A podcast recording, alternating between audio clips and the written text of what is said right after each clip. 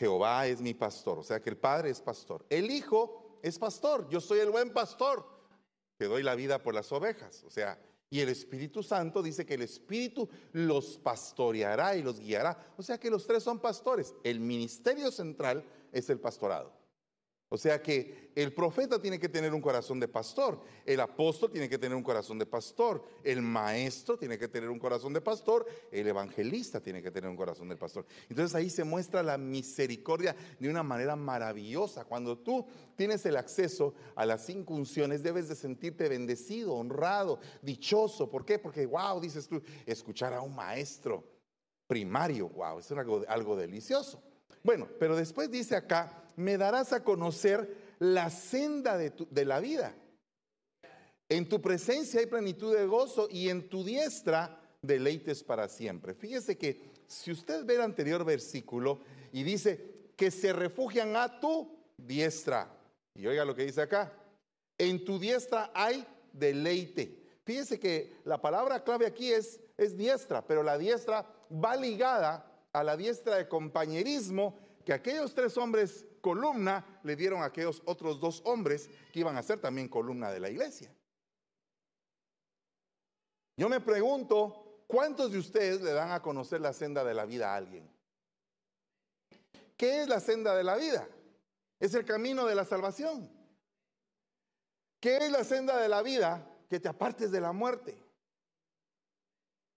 Fíjese que yo conozco testimonios de personas que se montaron a su carro y que fueron librados literalmente de morir. Literalmente de morir. Se montaron al carro un día y iban caminando y enfrente de ellos tuvieron un gran accidente. Y a ellos no les tocó. Bendito sea el Señor. Los libraron de la muerte. Entonces, cuando tú le das a conocer la senda de la vida a alguien, lo libras de la muerte.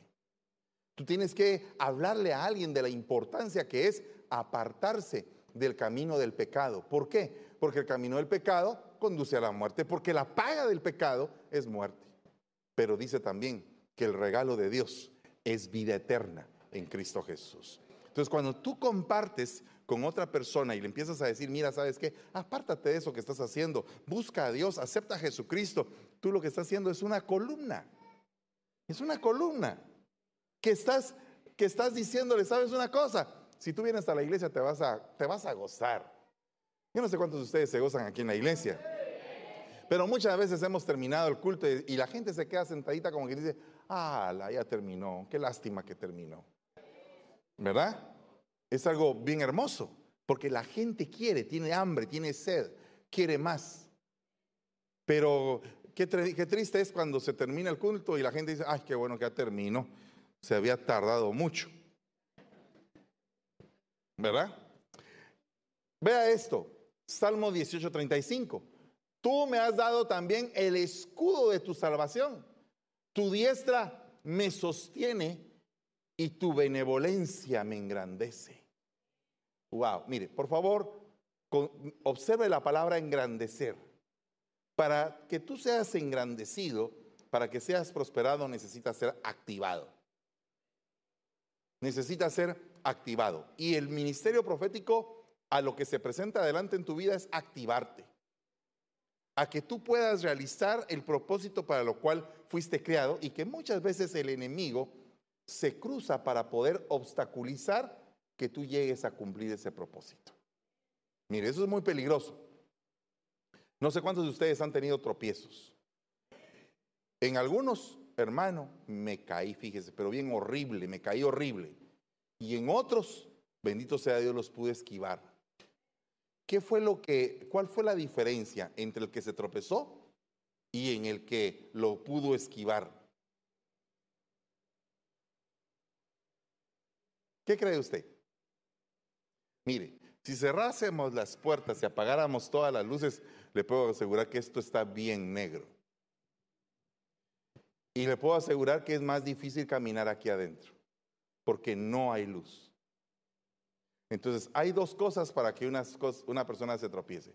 O es ciego o le falta luz. Si dice la Biblia que lámpara es a mis pies tu palabra y lumbrera mi camino, significa que la luz de la palabra te permite caminar y no tropezar. ¿Cierto? Y la otra situación es, si estás ciego y tú le dices, Señor, por favor, devuélveme la vista. Y el Señor te abre tus ojitos y te hace ver realmente la realidad espiritual, tampoco fácilmente vas a tropezar. Amén. Entonces, ¿para qué tenemos a los profetas? ¿Para que nos profeticen cosas bonitas?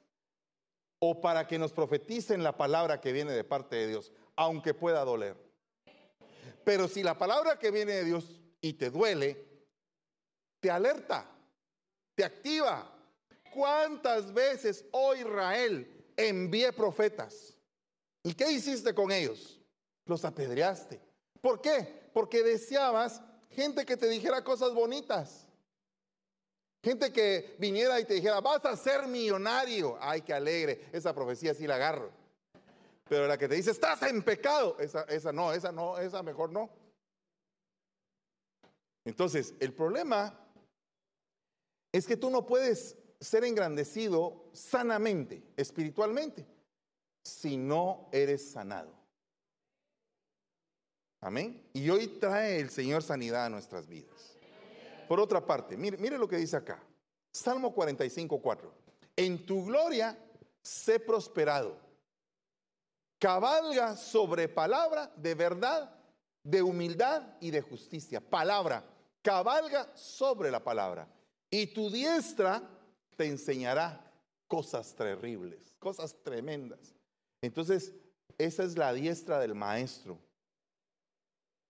Cuando tú vienes y aprendes humildad a través de la palabra, verdad a través de la palabra, justicia a través de la palabra. O sea que un buen maestro te enseña a humillarte. No es necesario que tengas que pasar un proceso de humillación. Mejor humíllate. ¿Para qué, para qué te van a, para qué te vas a tener que vivir un trato si puedes delante del Señor con un corazón contrito decirle, Señor, perdóname? mira, tengo este problema, no he podido eh, superar esta situación, por favor, ayúdame. ¿Mm? ¿Cuántos de ustedes tienen un privilegio en esta iglesia? Levanten la mano los que tienen algún privilegio, sirven en algún lado. Uy, miren todos los que no, no, no están sirviendo. Tienen que meterse a servir en algo. Acérquese. Digan, bien, ¿sabe qué? Yo quisiera, yo quisiera predicar. Espérese todavía, no. Eh, eh, déjeme a mí un momentito. Pero va a llegar el día. Si tú haces lo correcto, vas a tener la oportunidad también. Porque esta es una casa de oportunidad. Me dieron una oportunidad a mí hace muchos años. Yo vendía fotocopiadoras y entonces de pronto llegué a mi pueblo y entonces eh, buscando la iglesia, porque mire, uno cuando va a un lugar debe de buscar la iglesia para en la noche ir a recibir palabra, ¿verdad? Entonces me hospedaba en la casa de mi familia y entonces me di cuenta que estaba la iglesia del hermano Marco Tulio Escobedo. Entonces yo llegué y me senté ahí. Y en eso Marco Tulio me dijo, ¿qué tal estás? Y empezamos a hacer una amistad muy linda que ha perdurado por muchos años. Y entonces me dice, ¿sabes qué? Eh, predica hoy. Hoy. Yo. Sí, tú. Predica hoy. ¡Hala! Me canso, ganso, dije yo. A veces te llega el día, pero cuando te llega el día, considera que debes de estar preparado. Considera que antes amaste la palabra y que llevabas unos cuantos temas, los cuales nunca te habían puesto a predicar. Porque el que, el que está preparado, el que tiene anhelo de predicar, ya ha preparado varios temas. Y de pronto cuando le dicen, ¿sabes qué? El apóstol le agarró la tarde en San José, ponete a predicar tú. Yo. Pum, se cae muerto ahí. ¿Por qué? Porque no estaba preparado. Pero el que anhela la palabra ha preparado y preparado y preparado temas. Fíjese que le voy a contar algo, por cierto, que aquí está presente, pero no sé qué día el Señor me puso, tenía un compromiso y, entonces el Señor me puso en mi corazón Ramón Larios, Ramón Larios. Entonces dije, voy a poner a predicar a Ramoncito. Y estaba Ramoncito sentado. Usted no lo conoce, ¿va? Ponete de pie, papito. Ahí está. Él es Ramón Larios. Gloria a Dios. Pero ya no, ya no pude. porque tuve que venir, entonces ya, pues el hermano no. Pero imagínense, no sé, ya tenés preparados algunos mensajes. Tal vez puedes cubrirme en el segundo servicio. Aleluya. ¿Verdad? Porque el que tiene machete, tiene machete, hermano. Hace que sea una navajita, un cuchillo de Rambo. Ah, esos son buenos, hermano. Una espada, una ametralladora. Tu diestra. ¿Quieres tener la diestra de un maestro que te enseñe? Déjate, déjate enseñar. Aprende. Todo lo que puedas, mientras puedas, apréndelo. Porque el problema de cuando uno es enviado y uno no ha aprendido, lo que no ha aprendido lo va a tener que aprender en la calle, ya guiando a una congregación. Entonces, hay dos tipos de personas. Digamos que los que permanecen mucho tiempo en casa y son niños bien crecidos, hermano. Yo cuando he llegado a la central y veo a algunos hermanos que, a la hermana, esos son unos tremendos en la palabra, hermano. Lo dejan a uno con la boca abierta cuando predican. Digo yo, estos hermanos han tenido tiempo para aprender. Son columnas labradas en un palacio. Y otros hemos sido enviados y tenemos que aprender aquí. Tengo que aprender yo, tengo que ir a, a mi intimidad, tengo que escuchar a mi pastor, tengo que ser equipado, pero ya a la distancia. Y no es lo mismo, pues, aunque usted no lo crea, no es lo mismo. El que está en casa aprende bastante más rápido porque está de cerca. Y el que está lejos aprende un poquito más lento. Tiene que ser uno más tiburón para agarrar el rema. Y dice, sea tu mano sobre el hombre de tu diestra, sobre el hijo del hombre que para ti fortaleciste. Sea tu mano sobre tu hijo. Qué lindo es agarrar a un hijo y decirles, hijo, de lo que tengo, te doy en el nombre de Jesús como lo hizo Elías con Eliseo, como lo hizo Moisés con Josué, que haya un hijo espiritual que quiera recibir lo que tú tienes. Y más, y más. Que puedas tú decir, Señor, yo quiero lo que tiene Él, ¿me lo puedes dar? ¿Verdad? Entonces viene el, si me ves, si estás conmigo, si me sigues, entonces te va a tocar. Eso fue lo que le pasó a Eliseo. ¿Qué quieres? ¿Qué quieres de mí? Ah, quiero una doble porción. Oh. Se sirvió con la, cuchara grande.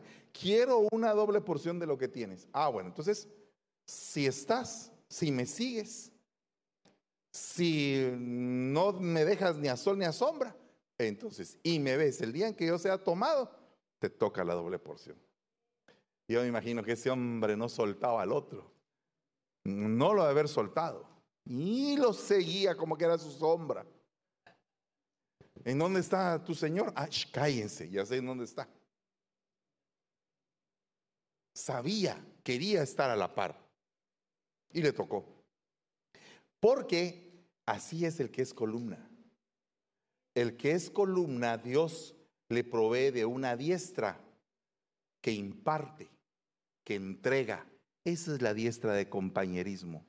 Porque si yo voy a hacer que, por ejemplo, Josh sea mi compañero, que Gedeón sea mi compañero, que Elvis sea mi compañero, tengo que extender de lo que yo tengo para ellos y no ser egoísta. O sea, si alguien de ustedes quiere el tema de hoy, al final del servicio, pastor, quiero su tema, téngalo. Se lo mando, ya estuvo, si no es mío. En primer lugar, no es mi tema, es un tema que el Señor me dio para dárselo a usted. Pero el tema y la gloria es del Señor, no es mía. Entonces, no debemos de ser egoístas, ¿no cree usted? Ah, pues es que a mí me costó que también a usted le cueste. Eso no es un papá. Así no se comporta un papá. Ya te está costando a ti. Pero lo que ya me costó a mí, que no te cueste a ti, pues para que sea más fácil la conquista. Porque si me va a costar a mí y también te va a costar a ti lo que a mí ya me costó, ay Dios, entonces estamos repitiendo todo el sufrimiento. A ti te va a tocar sufrir tus sufrimientos, pero que por lo menos los míos ya no los tengas que sufrir. Eso es lo que yo le, he dicho a mi hijo Yeshua. Tú me ves a mí, tú eres mejor que yo, le digo. Tú eres mejor que yo. No, papá, no, tú eres mejor que yo. O sea que si tú me ves a mí, tú tienes que lograr más que yo. Entonces, eso es un estándar para él. Pero también mi hijo le digo, que no te cueste la vida lo que a mí ya me costó. Sino que a partir de donde yo te deje, tú continúas. Porque así se conquista más y más rápido. ¿Cuántos quieren conquistar? Mira, por favor, levanta tu manita al Señor y dile, Señor, yo quiero tener en mi, en mi mano poderosa la herencia buena de mis padres más lo que tú me quieras dar. En el nombre de Jesús. Aleluya. Denle un aplauso al rey. Así es el que es columna. El que es columna construye enramadas. Ah, ¿cómo así?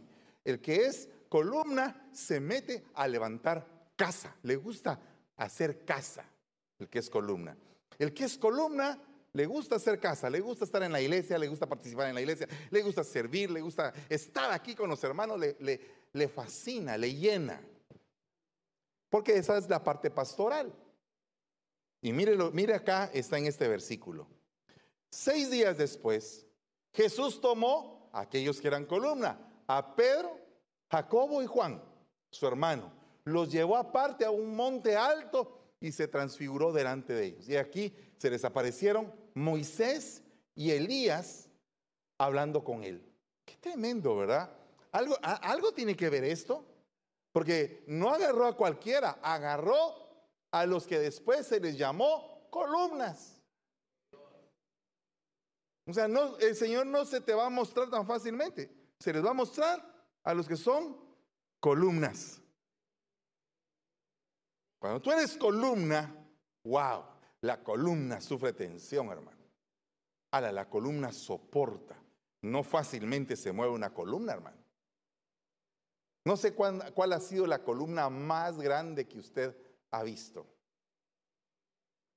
Póngase a pensar por un momento, pero yo me pongo a meditar en las columnas de la Torre Millennium que están aquí en San Francisco.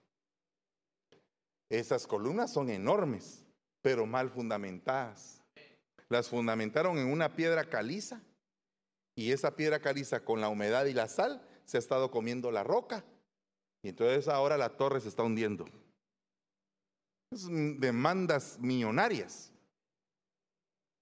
La gente ya no puede habitar en los pisos de arriba, se han pasado a vivir abajo y son demandas y demandas y demandas.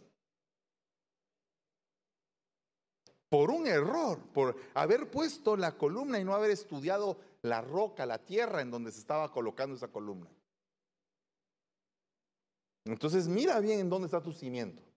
Porque el hombre prudente edifica sobre la roca. El hombre imprudente edifica sobre la arena. Entonces que tu edificación sea correcta. Entonces se recuerda que le dije que la columna era la conexión cielo-tierra, tierra-cielo, ¿verdad? Ese es el hombre columna. Fíjese que Qué curioso es que Pedro significa piedra. Y el Señor escribió los mandamientos en piedra. ¿Y a quién se los dio? A Moisés. Entonces en ese monte de la transfiguración habían tres seres en el campo espiritual y tres seres en el campo terrenal. Pedro, Jacobo y Juan estaban en lo terrenal. Moisés, Jesús y Elías en el campo espiritual. Y qué curioso es que a Moisés le dieron las tablas de la ley en piedra. Y Pedro, ya no te vas a llamar Simón, te vas a llamar piedra. Qué curioso es que Pedro, siendo columna, dice que va a grabar en él el nombre del Señor. Al vencedor grabaré en él mi nombre. Cuando tú eres una piedra viva, tienes grabadas las leyes de Dios en tu corazón. Cuando tú eres una piedra viva, Pedro es una piedra viva. Fíjese que no eres un ladrillo. Sodoma lo construyeron con ladrillos. Por eso es que, por ejemplo, cuando se une una pandilla, una mara, una ganga, se unen todos los amargados, por ejemplo, porque ellos construyen con ladrillo. Nosotros no, nosotros construimos con piedras. Usted, eh, si el que sabe de albañilería, ¿cómo es de difícil construir con piedras? Porque los ladrillos todos son iguales, todos los amargados en fila, todos ahí. Todos los solitarios, todos los viciosos, todos los eh, tacaños, todos ahí, todos iguales.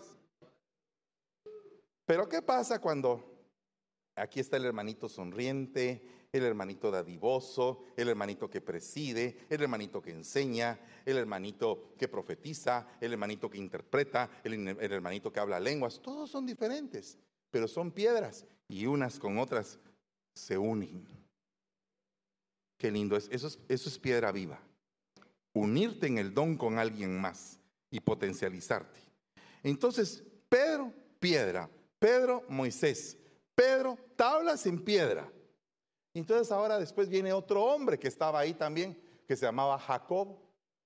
Y Jacob en el Antiguo Testamento, que no es el mismo, porque este es el apóstol llamado Jacobo. Aquel era el hermano de Saúl en el Antiguo Testamento. Pero qué curioso que Jacob, el hermano de Saúl, Esaú entrega su primogenitura y Jacob la toma y Jacob se viste de Saúl y Esaú obtiene la bendición, eh, Jacob obtiene la bendición que le pertenecía al primogénito. Ahora, en el monte de la transfiguración está Jacob, que es un usurpador.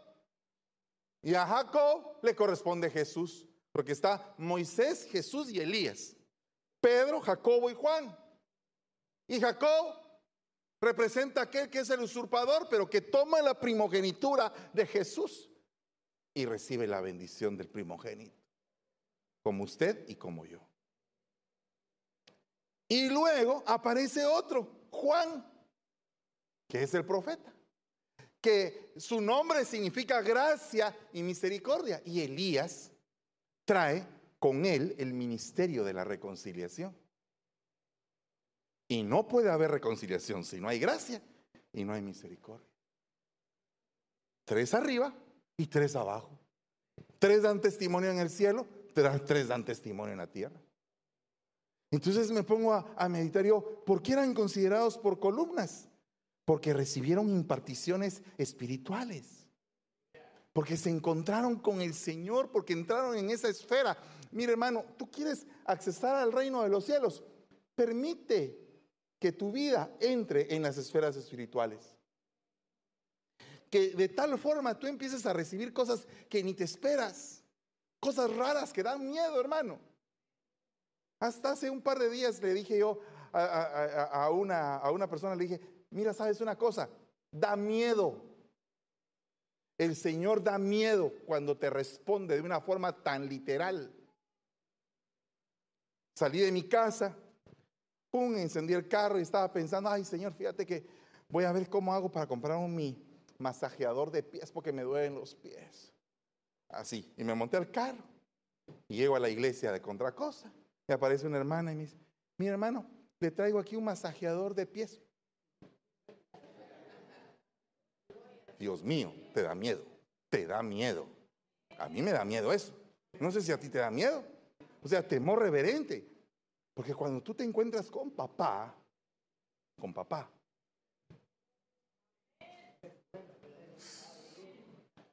Cuando tú te encuentras con tu papá y tu papá te dice, aquí estoy, hijo, no te dejaré, no te desampararé, estaré todos los días contigo, todo el tiempo. Estaré pendiente de tu proceso, te levantaré. Mío, da miedo, da miedo. Porque tú eres chiquito y él es maravilloso y Él te colma de bienes y de favores. Los que no tuvimos un buen padre aquí en la tierra nos querían fracturar nuestra paternidad. A veces cuando eh, yo oía hablar de mi papá, oía, ah, es un irresponsable, no pasa ni siquiera la pensión. Por ejemplo, para los que están pagando child support, yo recibía allá pensión cuando mis papás se divorciaron. Entonces, qué triste es que tu mamá esté esperando la pensión y la pensión no llega porque papá no da la pensión. Porque papá peleó en una demanda, en, un, en una corte, para bajar al máximo la pensión que te iban a dar. Eh, por favor, no mire, no mire el pleito entre los dos adultos. Miren lo que está recibiendo el niño. Cuando el niño dice, mi papá, ah, tu papá es un irresponsable. Tu papá ni siquiera pone la pensión para darte de comer. Tu papá no se esfuerza. No queremos ver a tu papá en esta casa. Uy, ahí viene tu papá. Y eso está recibiendo el niño, que después va a ser un ministro de Dios. Ese era mi caso. Cuando recibí al Señor Jesucristo, entendí quién era mi Padre. Que mi Padre no es irresponsable, que mi Padre siempre está, que mi Padre me ama, que mi Padre me cubre, que mi Padre me sostiene y me sostiene con su diestra, que mi Padre me comprende a pesar de quién soy yo, que mi Padre me entiende y me consuela, que mi Padre me da palabra de aliento cuando me siento desfallecer, cuando me siento derrotado. Ahí está mi papá. Cuando está mi papá ahí, ese es, eso es lo que a mí me da temor. Porque sientes la fuerza, la cobertura, las alas extendidas de tu Padre. Eso es lo que yo quiero que tú sientas aquí en esta iglesia, pueblo. Que te sientas cubierto, que no te sientas huérfano. Tú viniste a la casa de tu Padre a bendecir a tu Padre por todo lo que ha hecho por ti, por todo lo que Él es, por todo cómo Él se manifiesta. Pero tú tienes que entrar en esa dimensión.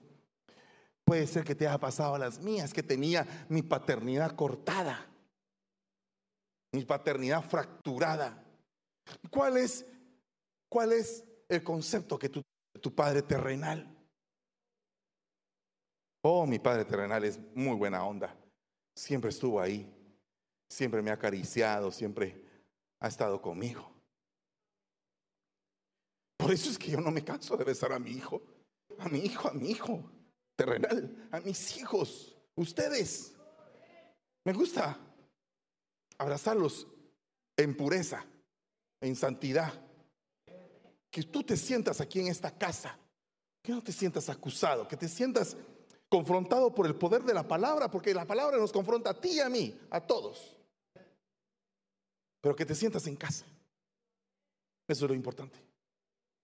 Porque puede ser que has tenido la mía fracturada. Y entonces ahora tienes que orarle al Padre. Padre nuestro que estás en los cielos. Pero Padre, ¿cómo, cómo así Padre? Yo no conozco esa relación bien. No entiendo qué es esa relación, la tengo fracturada. De ahí es de donde viene el Hijo, Yeshua.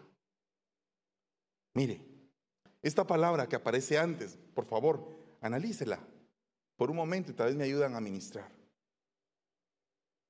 Esta palabra que aparece eh, en el Hijo, el nombre del Hijo, Yeshua, viene de esta palabra, mire yasha, que significa estar abierto, ancho, libre, estar seguro, liberar, socorrer, amparar, ayudar, conservar, defender, dar, favorecer, guardador, libertador, rescatador, salvador, el que te da su socorro ese es un poquito más bajo, mi hijita linda. Ese es un papá. Un papá es el que suda para llevar el sustento a la casa.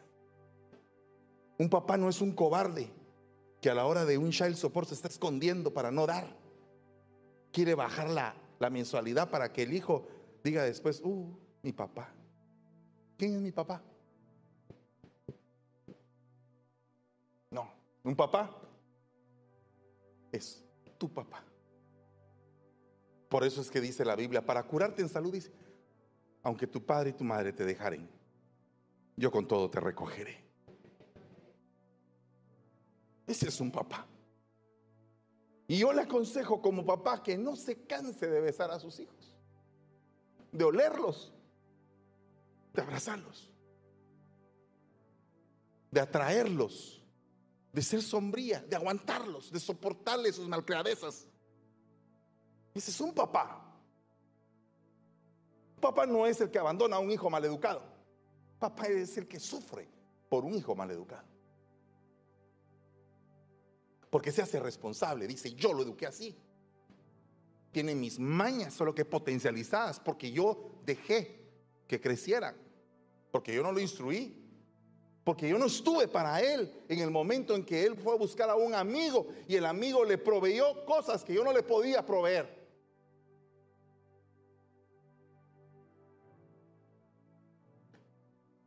Un papá cubre multitud de faltas porque ama, porque tiene amor. Un papá. Ese es el papá que tenemos tú y yo. Que a pesar de nosotros mismos y de a pesar de cómo somos, Él nos ama. Y quiere que nos compongamos. Está empeñado en componernos. Él mismo dice y deja escrito, el que empezó en ustedes, dice el apóstol Pablo, la buena obra, la va a terminar. Y cuando yo me veo que todavía hay un montón de áreas que todavía no se han arreglado, digo yo, Señor, yo confío en tu palabra, en que no me vas a dejar. Hoy quiero ministrar paternidad, no mi paternidad. Porque yo sé que todos ustedes, muchos de ustedes han recibido mi paternidad en el alma. Pero yo quiero ministrar la paternidad del Padre. Que todos los que tengan problemas de paternidad, que se sientan lejos, que estén con una paternidad fracturada, que se levanten y vengan y digan, Señor, yo quiero recibir tu paternidad hoy. Quiero, quiero sentirme amado, quiero sentirme cubierto, protegido, sostenido, amparado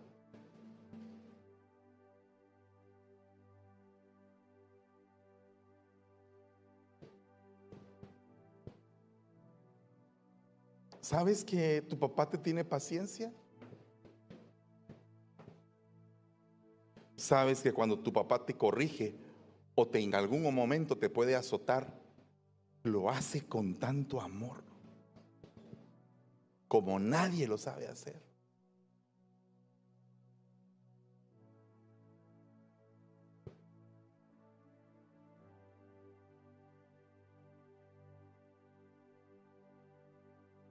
Hay muchas cosas que nosotros nos debemos de arrepentir como padres, porque no hemos dado la talla. Sin embargo, también tu papá, nuestro padre, sabe que tú mismo tuviste una fractura en tu paternidad. Y entonces Él lo que quiere es que tú seas sano, limpio, restaurado consolado, cambiado. Cuando el Hijo dice, Abba Padre, para ti todas las cosas son posibles. Abba Padre, es como decir, papito, papito, papito, gracias que estás aquí. Gracias que estás aquí, Señor.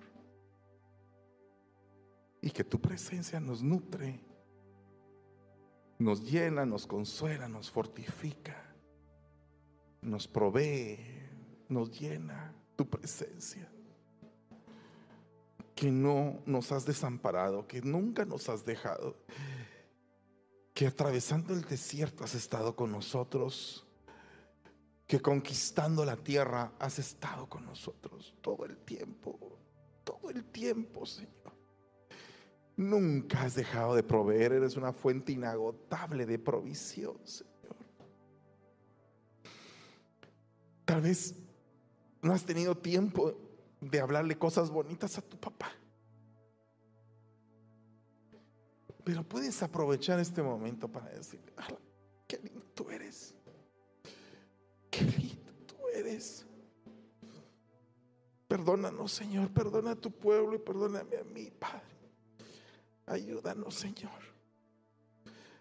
Ayúdanos con tu misericordia, que se extienda tu manto de paternidad sobre todos nosotros que salgamos de este lugar con seguridad en nuestro corazón, con confianza. Tú que has estado padeciendo de inseguridades, el Señor hoy te quiere sanar de eso.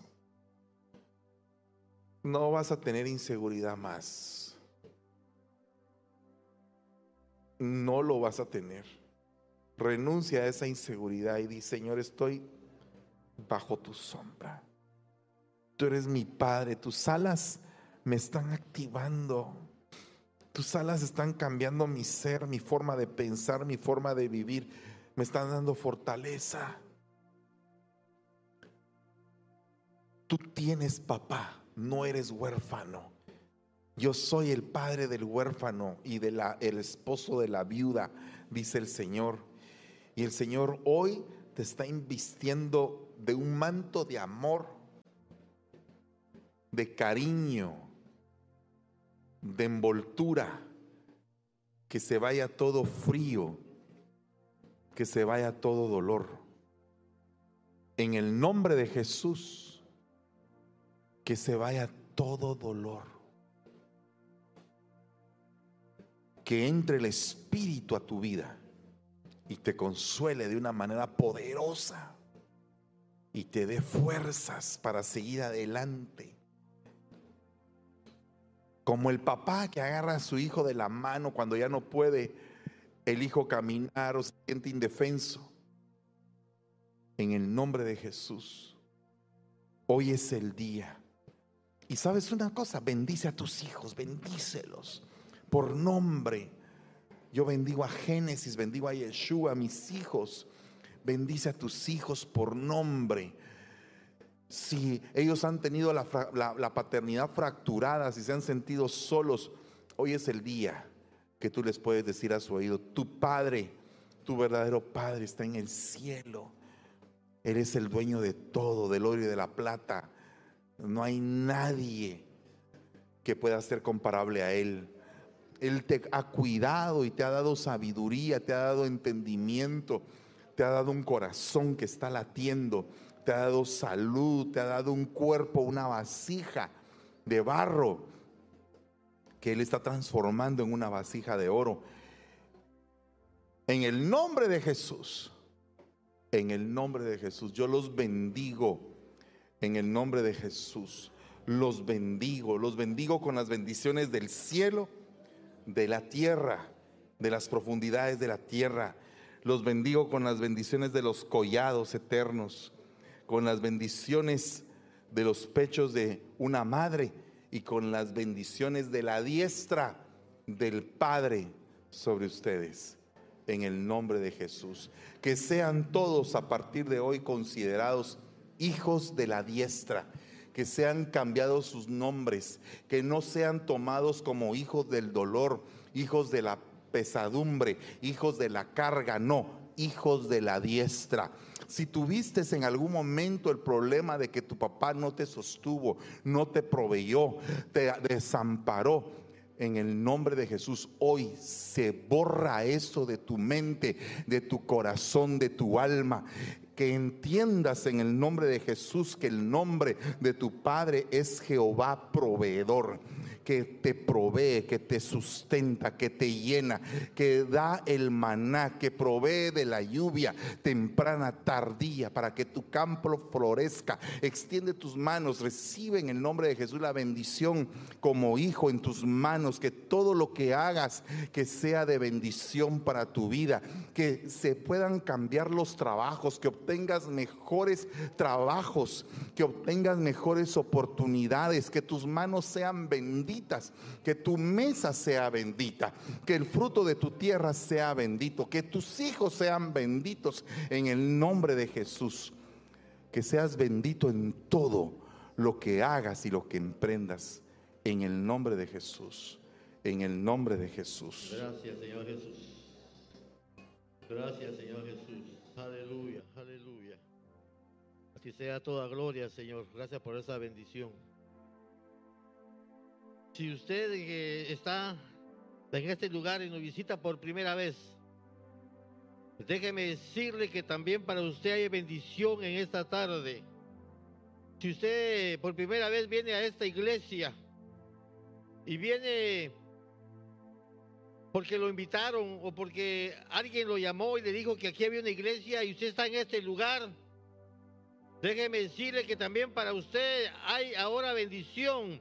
El Señor quiere que usted reconozca, que usted lo reconozca como su único y suficiente Salvador.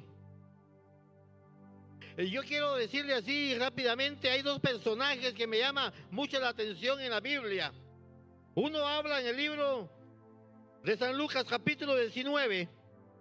Habla de un hombre que tenía curiosidad, tenía él el deseo de saber quién era Jesús. Y el otro, de igual manera, solamente que el otro que habla en el libro de San Marcos capítulo 10 era un hombre que era ciego de nacimiento. Este hombre se llamaba Bartimeo y el otro se llamaba Saqueo. Y dice la palabra en el libro de, San Lucas, hablando de Saqueo, que este hombre tenía interés de saber quién era Jesús. Porque él había oído que Jesús venía sanando a los enfermos, que Jesús venía dando vida a los que estaban muertos en sus delitos y pecados, venía levantando al paralítico, venía dándole vida a aquel que la necesitaba. Y el otro estaba ciego. Y también él oía que Jesús se venía acercando. Y cuando él sintió que ya estaba cerca Jesús de él, comenzó a gritar, Jesús, Jesús, Hijo de David, ten misericordia de mí. Él estaba reconociendo el poderío de Dios. Él estaba reconociendo que Jesús era hijo de David. Si tú en esta hora reconoces que solamente Jesús puede cambiar tu vida y que solamente Jesús te puede sacar de donde tú estás metido ahorita. Quizás tú no has podido dejar los vicios, quizás no has podido dejar la vida que llevas, pero ahora estás en este lugar con un propósito. No has venido por gusto a este lugar. Quizás pueda ser como Saqueo que tenía el deseo de saber quién era Jesús, conocer a Jesús, verlo de cerca. O como Bartimeo, que estaba ciego. Y Jesús se le acercó y le dijo, ¿qué quieres que haga por ti? Y Bartimeo le dijo, quiero que recobrar la vista. ¿Qué quieres tú recobrar en este día? ¿Quieres recobrar a tu familia? Ahí donde estás puedes levantar tu mano, mi amigo o mi amiga que nos visita por primera vez. Hoy es el día de salvación. Hoy es el día que Jesús quiere entrar a tu vida. Hoy es el día que Jesús quiere hacer cambios en tu vida y en tu familia. Levanta tu mano ahí donde estás. Aquí hay un pueblo que quiere orar por ti, quiere bendecirte. Solamente entrégale tu corazón a Cristo Jesús. Reconoce que solamente Él puede abrir tus ojos y darte la salvación. Si no hay nadie, yo te quiero decir a tú que estás ahí escuchando, viendo por las redes sociales. Ahí tú también puedes levantar tus manos y decirle al Señor Jesús, yo te acepto como mi único Salvador. Dele un aplauso al Señor, que Él se merece toda gloria y toda alabanza.